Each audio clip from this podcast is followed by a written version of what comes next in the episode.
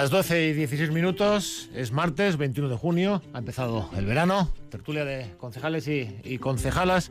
En Radio Victoria nos acompañan César Fernández de Landa, Partido Nacionalista Vasco. ¿Qué tal? Bienvenido. Muchas gracias, Egunon. Borja Rodríguez, bienvenido. Días, gracias. Rocío Vitero, EH Bildu, bienvenida. Hola, buenos días. Elizabeth Ochoa Derive, lo mismo, bienvenida. Lo mismo, buenos y días. Ruiz. Bienvenida. Egunón, Eguardión, Marrecha León. Encantada de venir y de recuperar este espacio de prepandemia, que estamos como más cerquita y llevamos mucho tiempo en el otro, en el otro, en la otra sala. más cerquita y a cara descubierta, que también se, se agradece. Regala Gasteiz. Es la nueva iniciativa con la que el comercio local eh, busca básicamente que la ciudadanía compre en Vitoria y que ese dinero se quede en las tiendas de la ciudad. Se trata de una tarjeta virtual de regalo cargada con distintas cantidades que ha puesto en marcha la Asociación de Comerciantes. Gasteiz On con el apoyo de Gobierno Vasco, Diputación de Álava y por supuesto el Ayuntamiento de Vitoria, el comercio minorista al que la pandemia ha dejado bastante tocado, aunque sus problemas vienen de tiempo atrás afronta otro momento delicado. Los precios, la inflación está disparada y temen los comerciantes que la ciudadanía empiece a gastar menos en sus establecimientos. De hecho, han comenzado a notarlo en las ventas de, alimentación. Hacen las instituciones, en este caso el Ayuntamiento de Vitoria, señor Fernández de Landa, todo lo que pueden para apoyar al comercio local.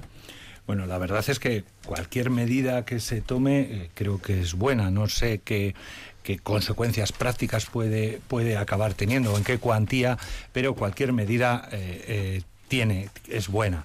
Eh, hace todo lo que puede, pues, pues, pues yo creo que se trabaja en eso, se trabaja en eso, en, implantar cuantas medidas sean oportunas para ayudar a esto dentro de, efectivamente, de esta coyuntura en la que estamos viviendo, donde es uno de los sectores, eh, bueno, pues no solo la pandemia, ahora la inflación, el comercio electrónico, es, es uno de los sectores que, sin duda alguna, eh, bueno, pues tiene que adaptarse a las nuevas circunstancias, hay que tomar nuevas iniciativas en cualquiera de los casos, no solo desde el, desde el punto de vista público, ellos mismos, eh, los propios ciudadanos o los propios consumidores, ¿no? Entonces, bueno, yo creo que cualquier medida es buena, que hay que tomar cuantas sean, sean oportunas y sean necesarias, eh, y que hay que intentar eh, fomentar este, este comercio local. Sí que da la impresión de que todas las medidas, evidentemente, so- son buenas, son positivas, pero siempre parece que hace falta algo más. Señor Rodríguez.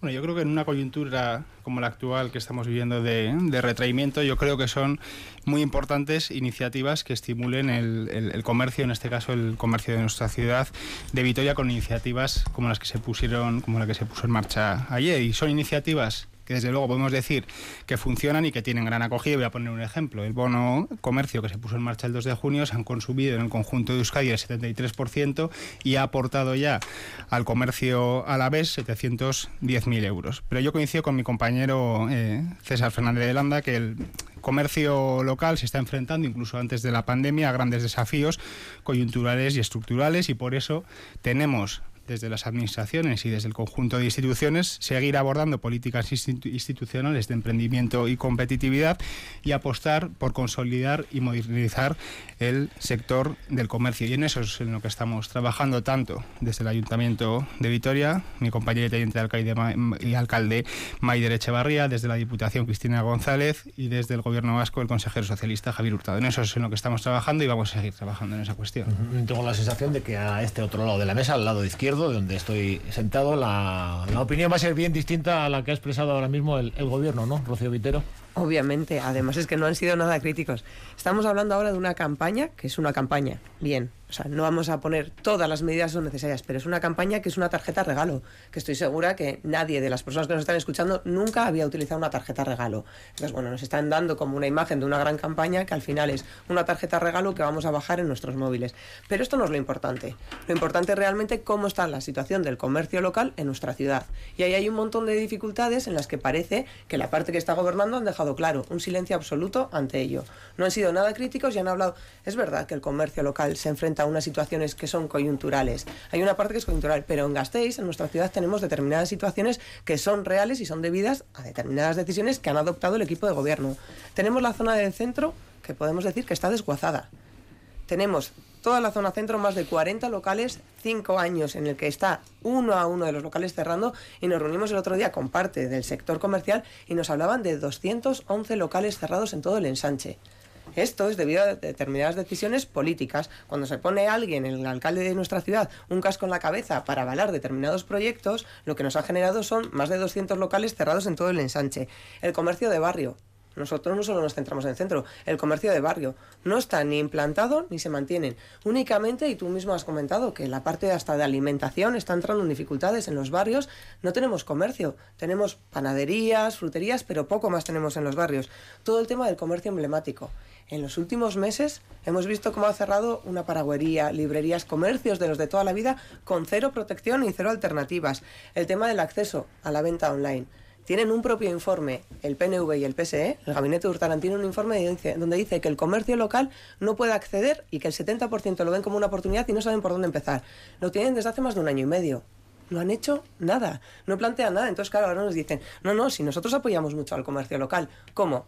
porque luego ya vemos que fían muchas cosas a fondos europeos y aquí no están ayudando a grandes superficies para soterrar o incluso están planteando que a una gran a un proyecto como es el de Uriarte, poderlo plantear a fondos europeos. Y no nos olvidemos que estos fondos europeos es dinero de la ciudadanía también. Entonces, ¿qué comercio locales es el que están apoyando? ¿Con una tarjeta regalo? Pues es una campaña, pero solo una campaña. Eh, supongo, señora Elizabeth Ochoa Derive, que su compañero Miguel Garnica le habrá pasado algunos apuntes porque prácticamente cada dos semanas se hace un listado detallado de todos los comercios que han cerrado en determinadas calles de la ciudad. No hace falta que me pase el listado porque yo también estoy en la comisión eh, y paso las fotos, lo cual que las cuento de una en una. Pero sí que es cierto que, eh, bueno, no podemos negar que todo suma, siempre suma, por supuesto.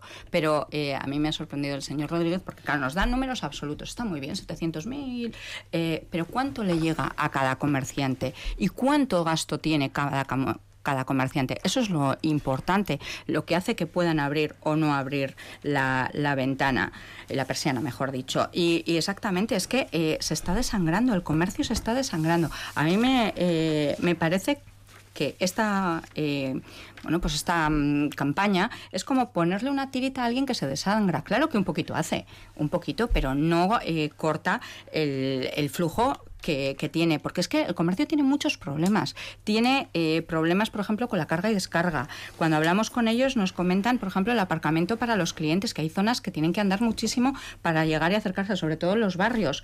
Eh, temas, por ejemplo, del gasto desorbitado de la luz y el gas, que no solamente la inflación va a afectar a los clientes, es que también les va a afectar a ellos para la compra de materias, eh, de materias primas. El ticket buy, que está siendo, bueno, pues el acabose sobre todo para esos comercios de gente muy mayor que implantarlo le está, le, está resultando un, todo un problema. Y luego, pues, por supuesto, que eh, esa especie de persianas cerradas que estamos viendo constantemente en el centro, como se ha comentado, más de 200 eh, comercios cerrados que no cierran por gusto. No hay que poner muletas, hay que dar herramientas y hacer una eh, política, un plan global para solucionar no un problema, todos, porque si no, no solucionamos esa sangre que va saliendo del comercio. Por eso nosotros hablábamos del plan integral para el centro, eh, para el comercio, porque creemos que es necesario. Supongo que alguno de nuestros oyentes estará preguntando si gobierno y oposición están hablando de la misma ciudad, señora Ruiz.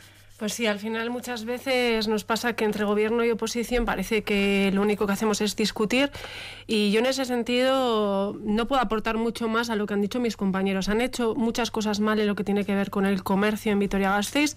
Eh, no hay que ver más que algunas calles que consideramos que son los ejes comerciales de la ciudad, pero yo centrándome en esta iniciativa me gustaría también dar una sensación más positiva de nuestro comercio. Nuestro comercio es singular, nuestro comercio es un buen comercio y, yo creo que también hay que poner en valor este tipo de iniciativas.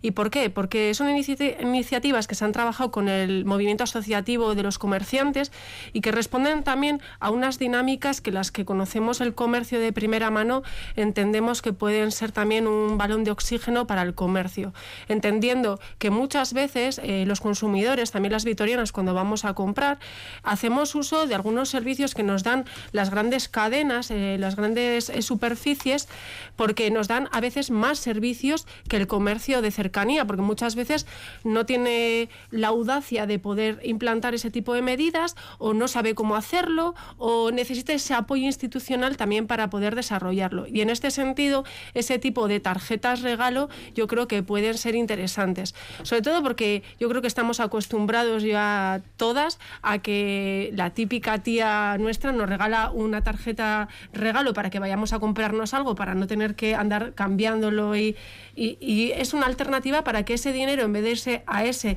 comercio de grandes superficies, el comercio que está desvinculado al comercio local, eh, pues se vaya precisamente a este tipo de comercio. Ahora bien, y siendo crítico con el gobierno municipal, está muy bien la iniciativa, está muy bien que la trabajen con el movimiento asociativo, pero más de este tipo de cuestiones son las que tienen que llegar a nuestro municipio para que realmente el comercio local se fortalezca y tome el protagonismo que debería de tener en nuestro municipio. Eh, lo de la tarjeta regala Gasteiz era un poco la excusa para abrir eh, este debate que continúa ahora con, César Fernández de Landa. Sí, no, no sé si os habéis fijado, pero las tres han dicho lo mismo, que eso, el diagnóstico que hay, por motivos seguramente ajenos o, con toda seguridad ajenos muchas veces a las instituciones, es porque la coyuntura está como está, ahora lo explicaré, pero no dan ni una propuesta. Es decir, las propuestas han salido del gobierno. ¿eh? Pues con este, esta, una de las medidas, que puede ser mejor, peor, que, nos, que podría ser mejor, por supuesto que damos un apoyo. Aquí estamos para apoyar a los, a los comercios, pero evidentemente eh, eh, usted lo ha dicho muy bien, la audacia en esas iniciativas tiene que ser, tiene que ser del comercio, porque la coyuntura es global. Es que el, comercio electrónico, no nos engañemos, ha venido a quedarse. Entonces ellos se tienen que adaptar y, por supuesto, desde las instituciones tenemos que ayudar. Pero no les oigo dar ninguna propuesta, solo críticas. ¿O qué, señora de Ocho Derive? Eh, tenemos que dar solo aparcamiento para los clientes de los, de los comercios y el resto del apartamento no. El ticket buy tiene que dejar de funcionar por esto. Eh, o sea, claro, vamos a, vamos a ponerle sentido común a las cosas y vamos a hablar de propuestas concretas. Pero ustedes solo critican, no hacen otra cosa.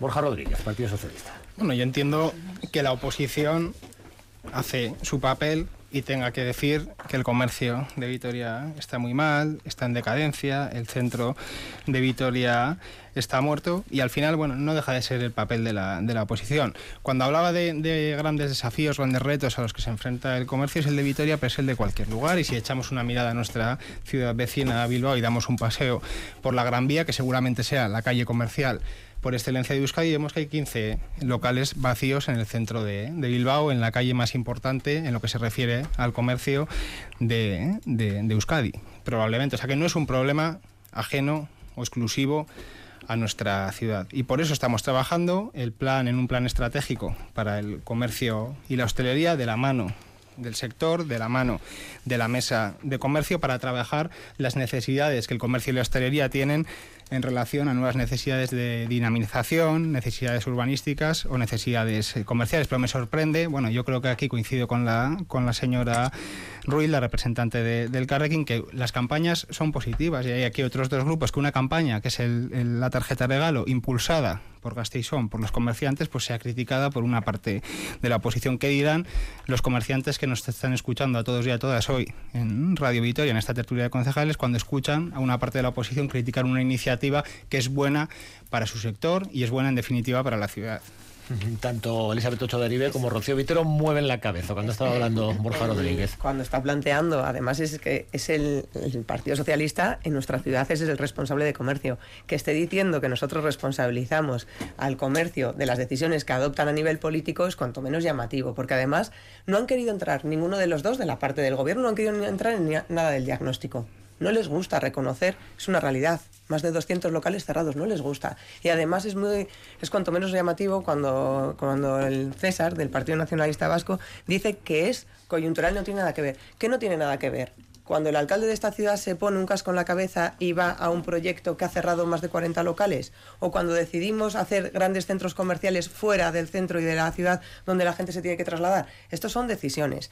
Y claro, luego es muy llamativo que nos digan aquí que desde la oposición no hacemos propuestas Desde Euskal Herria Bildu, estando en la oposición y preocupadas por la situación que tiene el comercio, planteamos una ordenanza de comercio hecha ad hoc para la situación que tenemos en nuestra ciudad. Or- Además, orde- vinculada, ordenanza de comercio que era calcada a la de una ciudad vecina, por cierto. ¿Sabe- ¿Sabes lo que significa eso? Que tenemos coherencia en lo que planteamos. Que cuando vemos que hay una dificultad, como por ejemplo en Iruña, y se plantea una ordenanza y sabemos que hay dificultades que son generales también aquí, planteamos las cosas. Porque nosotros sí mantenemos la coherencia. Nosotros sí apoyamos al comercio pequeño. Cosa que ustedes no pueden decir. Ante ello, planteamos soluciones reales.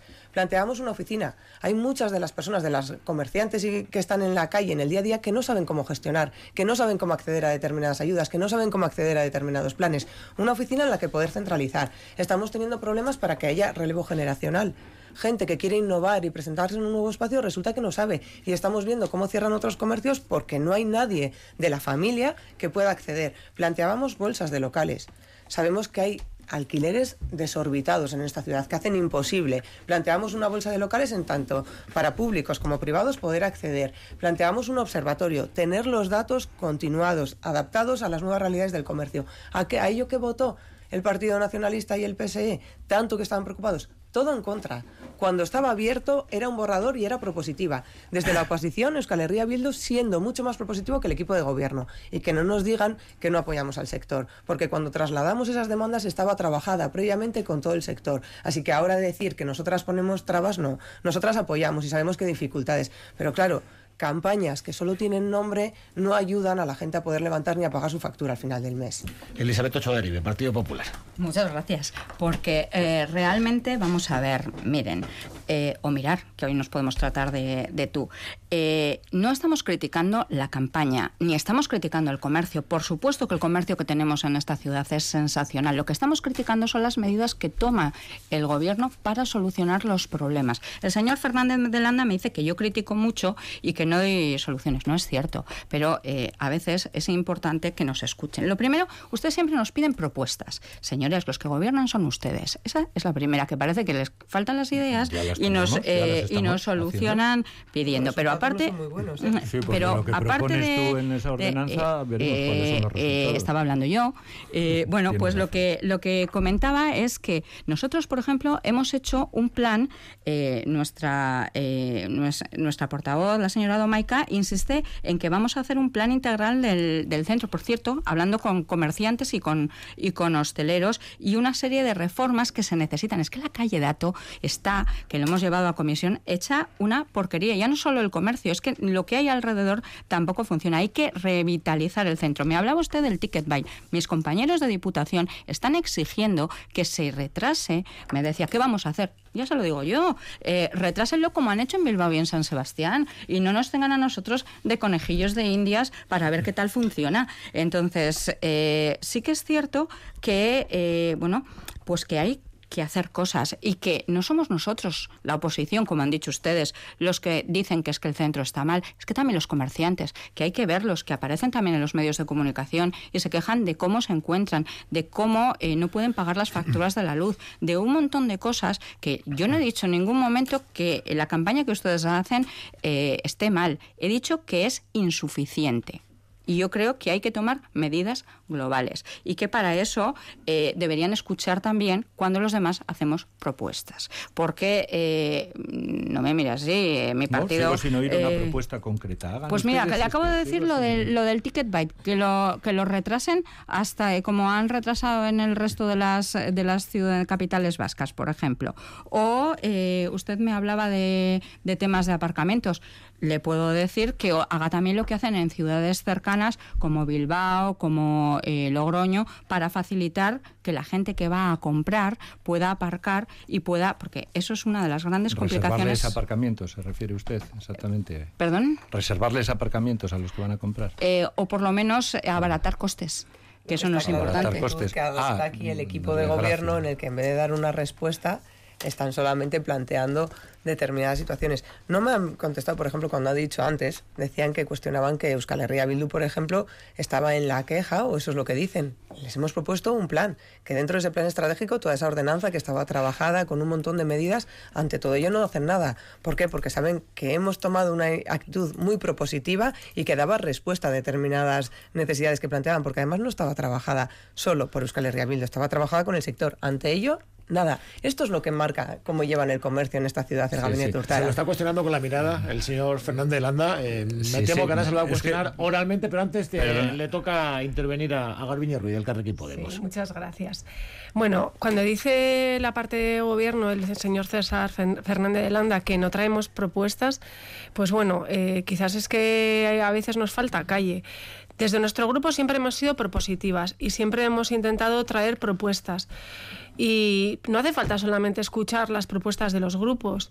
Solamente con escuchar al movimiento asociativo de comerciantes de Vitoria-Gasteiz, a Gasteizón, a Arabadenda, hay un montón de comercios eh, que tienen iniciativas, que tienen ideas y muchas veces no tienen el respaldo institucional que debieran esas opciones.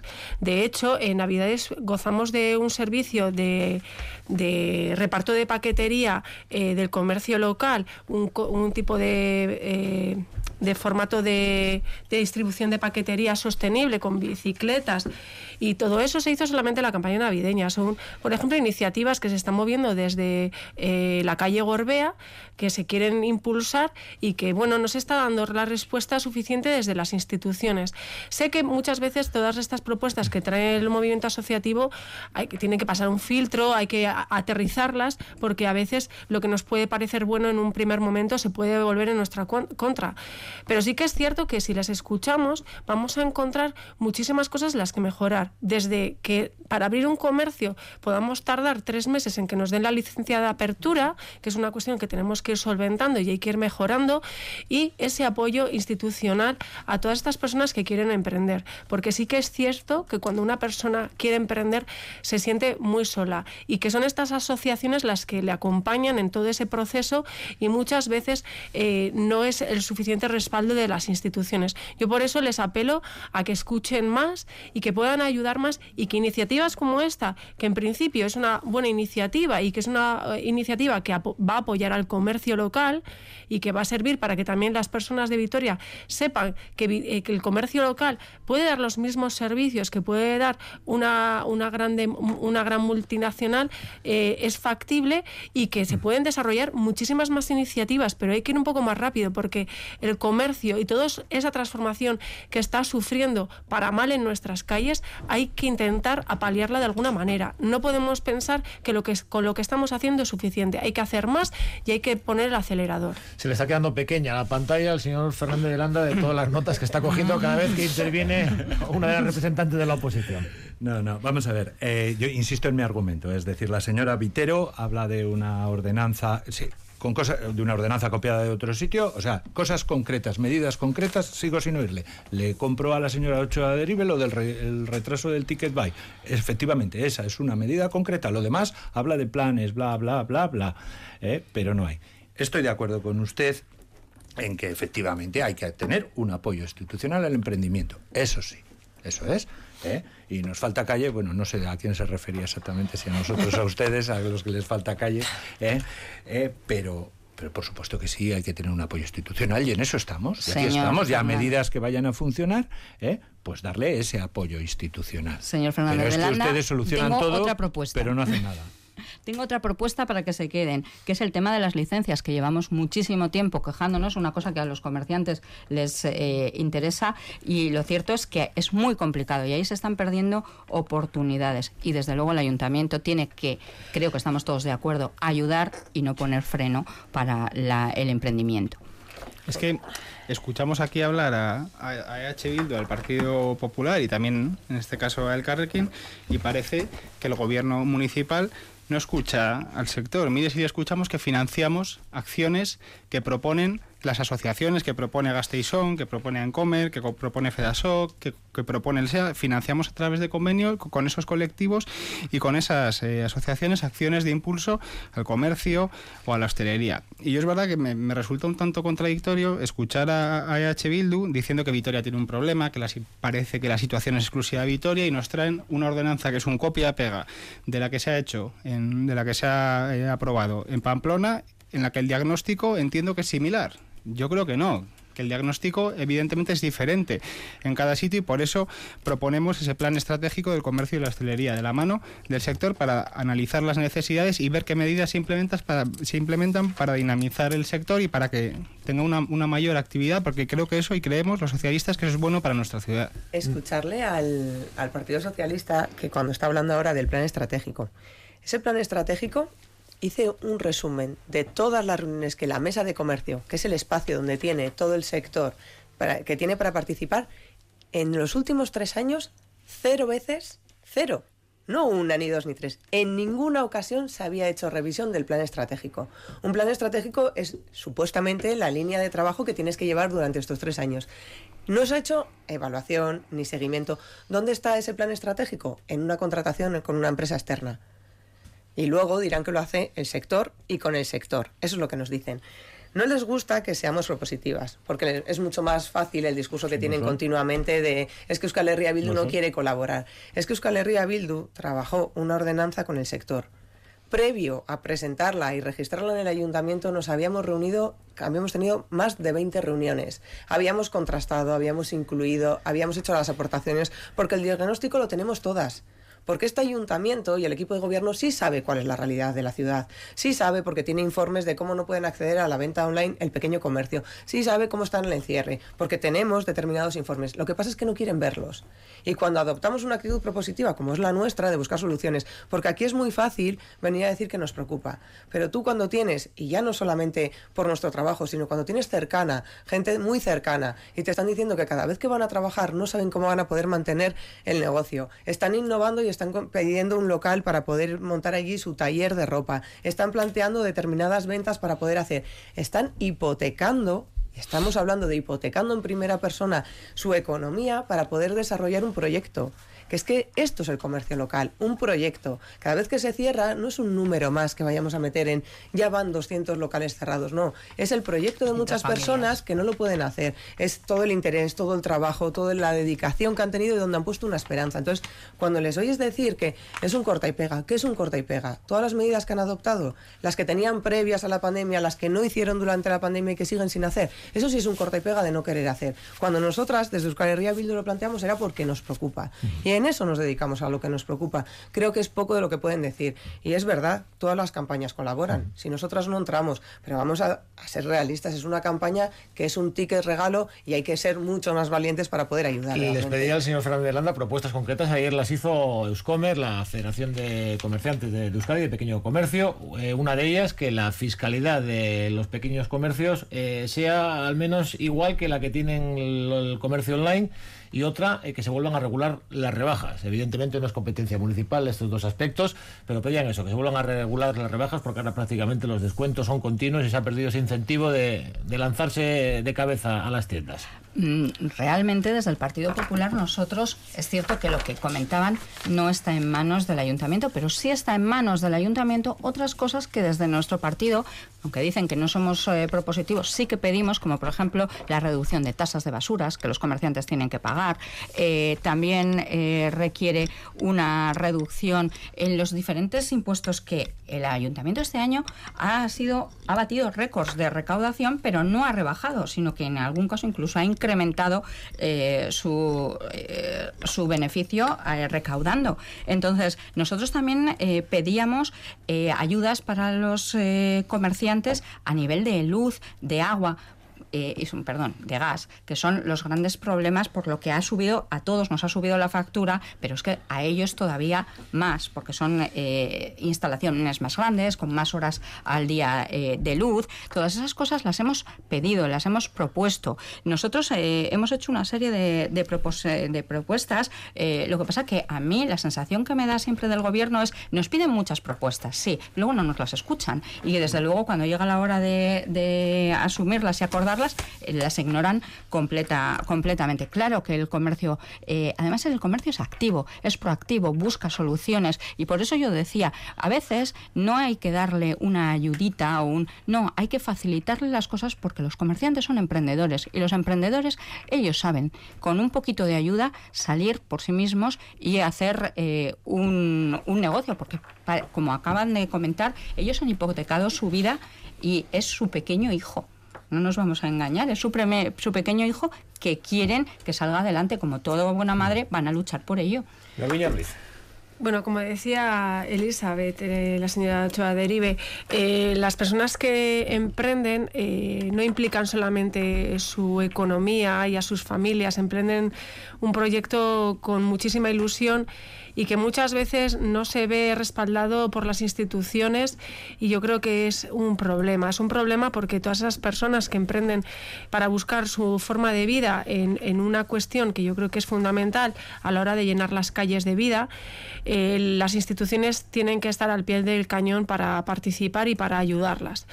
Y en ese sentido, eh, pues bueno, si nos reunimos con los colectivos de, de comerciantes y con los comerciantes en sí mismo, eh, no notan ese respaldo.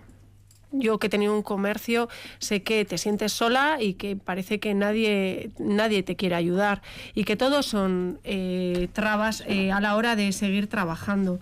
Pero bueno, yo creo que ahí eh, hay que poner el hincapié en un momento como el que estamos viviendo, que hay un cambio en el paradigma de lo que tiene que ver con el comercio, con lo que son las compras. las instituciones tienen que estar eh, más arrimadas al comercio que nunca, porque eh, de hecho eh, su supervivencia pasa porque las apoyemos. Y de hecho, lo que comentaba la señora Hecho de Derive, el Ticket Bay está siendo un lastre para muchos comercios que no son capaces de adaptarse e incluso están teniendo problemas que realmente se están planteando muchos o algunos ya lo han hecho, prejubilarse ante una situación que ven como un problema muy grande y que además desde muchas eh, plataformas también de comerciantes están incidiendo que solamente eh, penaliza a, las, a, las, a los comercios, a, los, a las empresas que, están, que tienen su domicilio social aquí. Todas aquellas grandes plataformas que, que no tributan directamente aquí no tienen esa obligación. Y ahí se crea también un problema con todas estas pues empresas. Ustedes están en el gobierno de Madrid y pueden cambiar eso. No sé a qué viene. Bueno, estamos hablando, es una tertulia municipal y vamos a hablar de las medidas que se pueden hacer desde el ámbito municipal. Usted pues decía que nosotras protestamos mucho, pero no, no, hacemos nada, pero es que la acción de gobierno está en su mano, no está en nuestra mano. En la mía quizás un poco más, porque gracias a los acuerdos presupuestarios nos gusta también favorecer al pequeño comercio y ahí la iniciativa que también hemos comentado antes, que estuvo en lugar antes de Navidad, con ese reparto a domicilio, con cargo vice y con bicicleta, de una manera sostenible y que también fomentaba eh, que ya que se va a gastar más en esas épocas navideñas, que se haga en el comercio local. Pero la acción de gobierna, gobierno es del gobierno. La oposición solo podemos estar aquí de una manera, o dando palos o siendo propositivas. Pero si ustedes no nos cogen la mano para ser propositivas, ¿qué quieren que hagamos? Tendremos que seguir haciendo propuestas y las vamos a seguir haciendo. Pero realmente no quieren escuchar. Pero no nos escuchan ni a nosotras, ni al comercio, ni a la ciudadanía el ticket buy. Me han puesto fácil la transición hacia el segundo tema que teníamos pensado hablar con más tiempo, pero que se va a reducir evidentemente porque se han extendido con el comercio. Ha estado interesante el, debate. El ticket buy, con el ticket buy eh, se va a reducir el, fraude fiscal. Eh, la Diputación ayer hacía públicas las cifras, 95 millones de euros de fraude eh, detectado. la tercera parte, parte prácticamente 32 millones correspondientes al IVA. No es una competencia municipal tampoco la de los impuestos, la del, la del IVA, la del IRPF la del impuesto de, sociedades, pero el ayuntamiento también tiene su, su plan de, lucha contra el fraude fiscal y si algo se demuestra es que cuanto más recursos eh, técnicos y humanos dedicas a luchar contra el fraude, más resultados se obtienen, ¿no, señor Fernández de Landa? Sí, claro. Bueno, me has, me has cortado mm, el tema anterior que estaba Eh, ya. lo esto. rematar, eh, lo puede sí, rematar, eh, sí, voy a, fíjate, voy a además ir a, a cuenta de, de la presión fiscal, una de las medidas que ha dicho, bajar las tasas de basura. Eh, pero vamos, eh, si estamos, si, si- si va- las tasas son para cubrir los servicios y estamos pagando solo el 60%, precisamente los comercios, eh, la tasa se trata de, de pagar por generación, el que más genera. En una ciudad, señora Ochoa Derive, en una ciudad que de su tamaño es de las que menos tasa, o sea, menos eh, carga fiscal municipal tiene de todo el Estado. Es que, es que las soluciones fáciles, sí, ya veo, o dar, o dar leña, como dice la señora Ruiz, o soluciones, ah, bajar el, el impuesto a todo el mundo y tal. Ya me contará usted cómo hacemos. Bueno, que iba a lo que iba. Eh, Por 40 millones a ver, en el... eh, efectivamente, o sea, la lucha contra el fraude fiscal, pues, pues hay que llevarla a todas sus consecuencias. Esto es, esto es de todos, eh, el dinero es de todos y no, podemos- no hay que luchar contra que ciertas personas pues quieran, quieran bueno, pues, pues no contribuir a lo que tenemos que contribuir todos y todo y todo es bueno. En ese sentido, yo creo que los impuestos que cobra el ayuntamiento eh, son completamente distintos eh, a, los que puede ser de diputación. Es decir, o se basan en criterios donde es muy difícil el fraude. El primero es el IBI, por ejemplo. Es decir, son criterios muy fijos eh, donde, donde el fraude es mucho más complicado que en lo que puede ser el IVA o, el, o los que cobra diputación. ¿no? El impuesto de vehículos también. El impuesto de vehículos, incluso el IAE, eh, además, con una buena coordinación con Diputación, pues, pues tampoco tienen, eh, es, es susceptible de tener tanto fraude en la parte municipal. Igual luego el licio, por ejemplo, pues sí que podría ser más susceptible de ser investigado, ¿no? En ese sentido.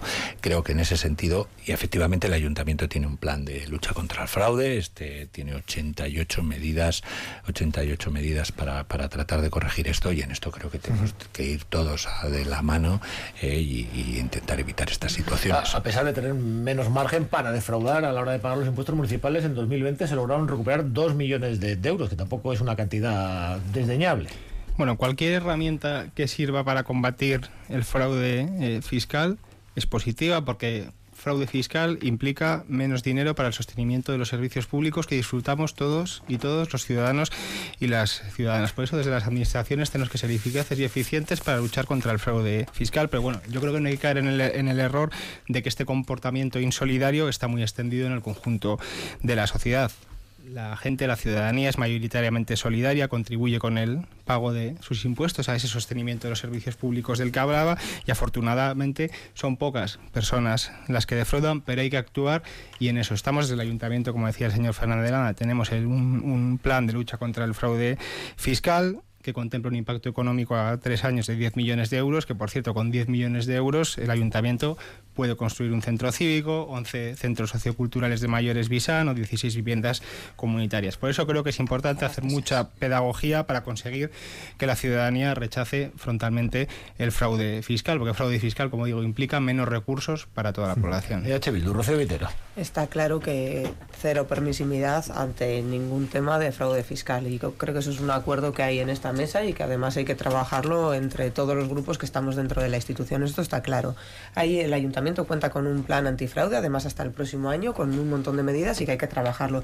Pero además a veces hay que aclararle a la gente dónde se dan estos fraudes o en qué situaciones, porque tampoco tampoco son situaciones tan complicadas. Por ejemplo, con el IBI, que hay un estudio, es fácil poder hacer un seguimiento porque al final todas las viviendas están controladas, hay un seguimiento, así que poniendo las herramientas necesarias podemos darle solución.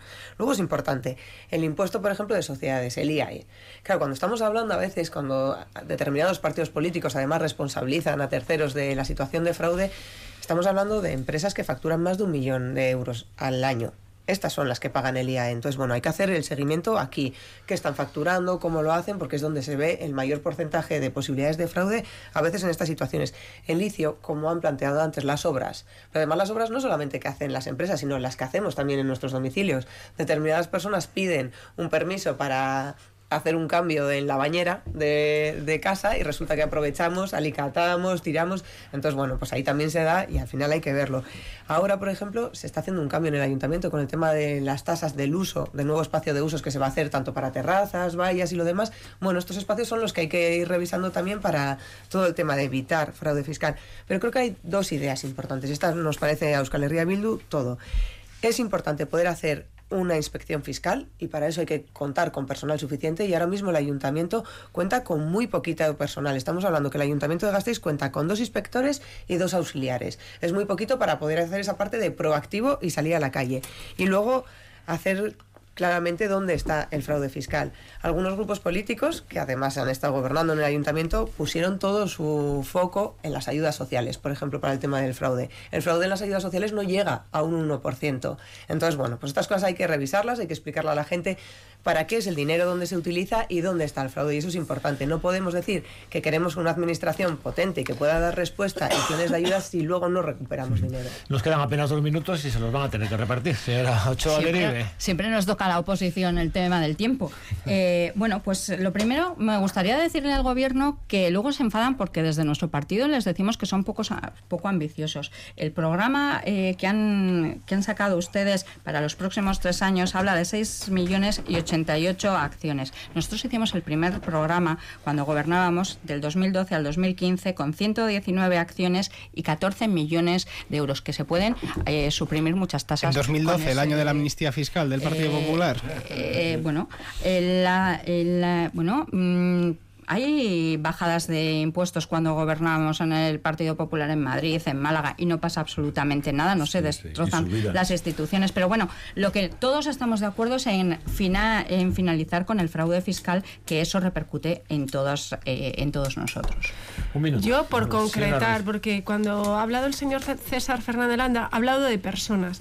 Y hay que decir que este fraude fiscal en el 97% se efectúa por la clase empresarial que yo creo que la pandemia ha puesto en relieve que son los servicios públicos los que nos mantienen a flote. Y todos estamos muy sensibles en que es importante que el sector empresarial se fortalezca, que es lo que nos da prosperidad, que necesitamos tener trabajo, pero estas empresas también tienen que poner su grano de arena y hay que ir a avanzar en una justicia fiscal para que todos aportemos lo que tenemos que aportar, que no se defraude y además que este estado de bienestar del que gozamos se pague entre todas y todos, porque al final las personas, como ha dicho el señor Fernández de Landa, nos llega la declaración de la renta a nuestra casa prácticamente hecha y la Diputación sabe hasta la única la última peseta que nos entra y la que nos sale. Los empresarios también son personas. ¿eh? También. Bueno, sí, pero parece que pero yo creo que es importante hablar de quiénes de quiénes son los que los que defraudan. Se nos ha terminado el, el tiempo. Galviño Ruiz, el Carrequín Podemos, Elizabeth Ochoa Derive, Partido Popular, Rocío Vitero, EH Bildu, César Fernández de Landa, Partido Nacionalista Vasco y Borja Rodríguez, Partido Socialista Euskadi. Gracias, Gracias a todos, que tengan un buen día. Un placer, como siempre. Buen día. Gracias, a vos.